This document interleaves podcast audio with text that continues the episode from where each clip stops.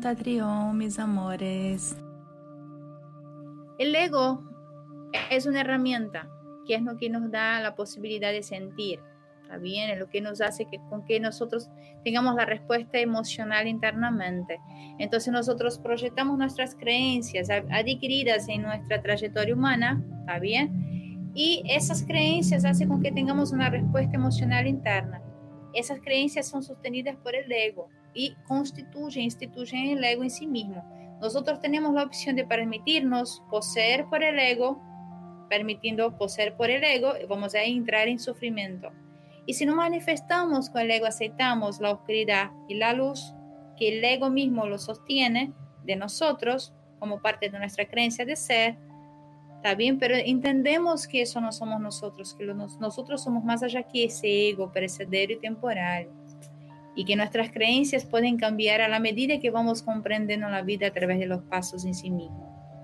¿Mm? Hay egos que son más fuertes, que son desde lo recibido de las herramientas primeras, que son los que nos van a amparar hasta que nos moramos en ese cuerpo, y hay egos que son cambiables, que cambian de acuerdo a nuestra comprensión de la vida. Entonces, no es que venimos con el ego, venimos con una predisposición sociocultural familiar que hemos dirigido, eso desde Tatri, ¿no?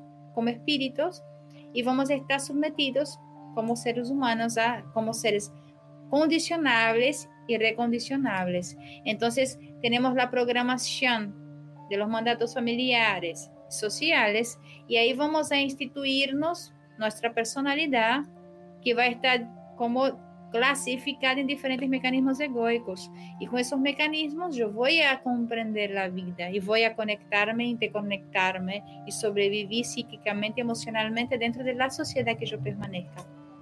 ¿Está bien? Eh, esto es el ego, no es el malo. ¿Está bien? Pero si uno está en atención, uno no se permite poseer y sufrir queriendo imponer su propia verdad, ponerle, ¿no? Por ejemplo, yo, un ejemplo yo, ¿no? Yo siempre hablo desde mi propio ejemplo. Yo nunca voy a la puerta de nadie a imponer mi verdad. Y más, si yo voy a algún lugar, yo entro muda y salgo callada. Si me preguntas, la recibís. Así, crudo y sin anestesia como soy. Pero si no me preguntas, yo no te voy a decir nada, jamás. Como tu vida a mí no me interesa hasta el punto que vos te abras y me vengas a preguntar algo. Incluso hay devotos que espero hasta la última, que estén agonizando por moribundo morir si yo los estoy mirando, ¿ah? Estoy mirando agonizar. Así los quedo mirando. Y no me meto. Hasta que ven que no puede más y vienen y me hablan. Y yo digo, mira, que te estaba esperando que me hablara. ¿Se entiende? Y más acá adelante tengo unos espécimes de esos. ¿Se entiende? Que se esperan llegar a la última para hablarme. ¿Está bien? Entonces tengan en cuenta eso.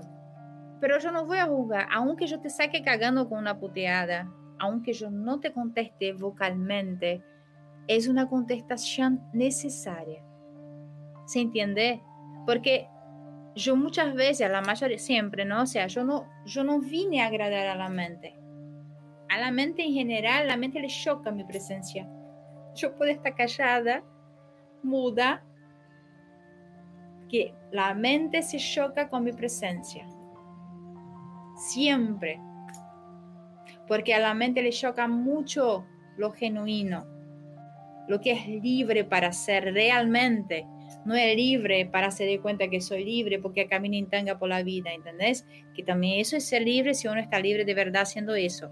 Pero no es una cuestión de imponer mis partes íntimas adelante de nadie. ¿Se entiende o no tiene un poquitito de pudor? ¿Se entiende? No haría eso con ustedes, por ejemplo. Pero, ¿entiende lo que digo? ¿Mm? Pero si uno es feliz en tanga, ragatanga. Sean felices ragando tanga, ¿entendés? Si uno es feliz así como soy, que sea feliz así. ¿Entendés? O sea, no hay un, modelo real de libertad. ¿Mm? Si uno se aprisiona a la palabra libertad, también es cautivo. ¿Se entiende? Porque cuando vos rechazás las creencias de los demás, vos estás cautivo a tu propia creencia.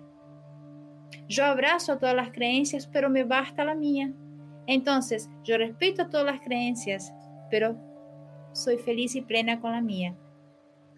Entonces, yo no tengo miedo de escuchar un cristiano, no tengo miedo de escuchar un bandista, no tengo miedo de escuchar un hinduista, no tengo miedo de escuchar cualquiera hablando de su realidad de creencia, porque yo tengo la mía bien, bien, resuelta, entonces yo no necesito criticar la suya tampoco.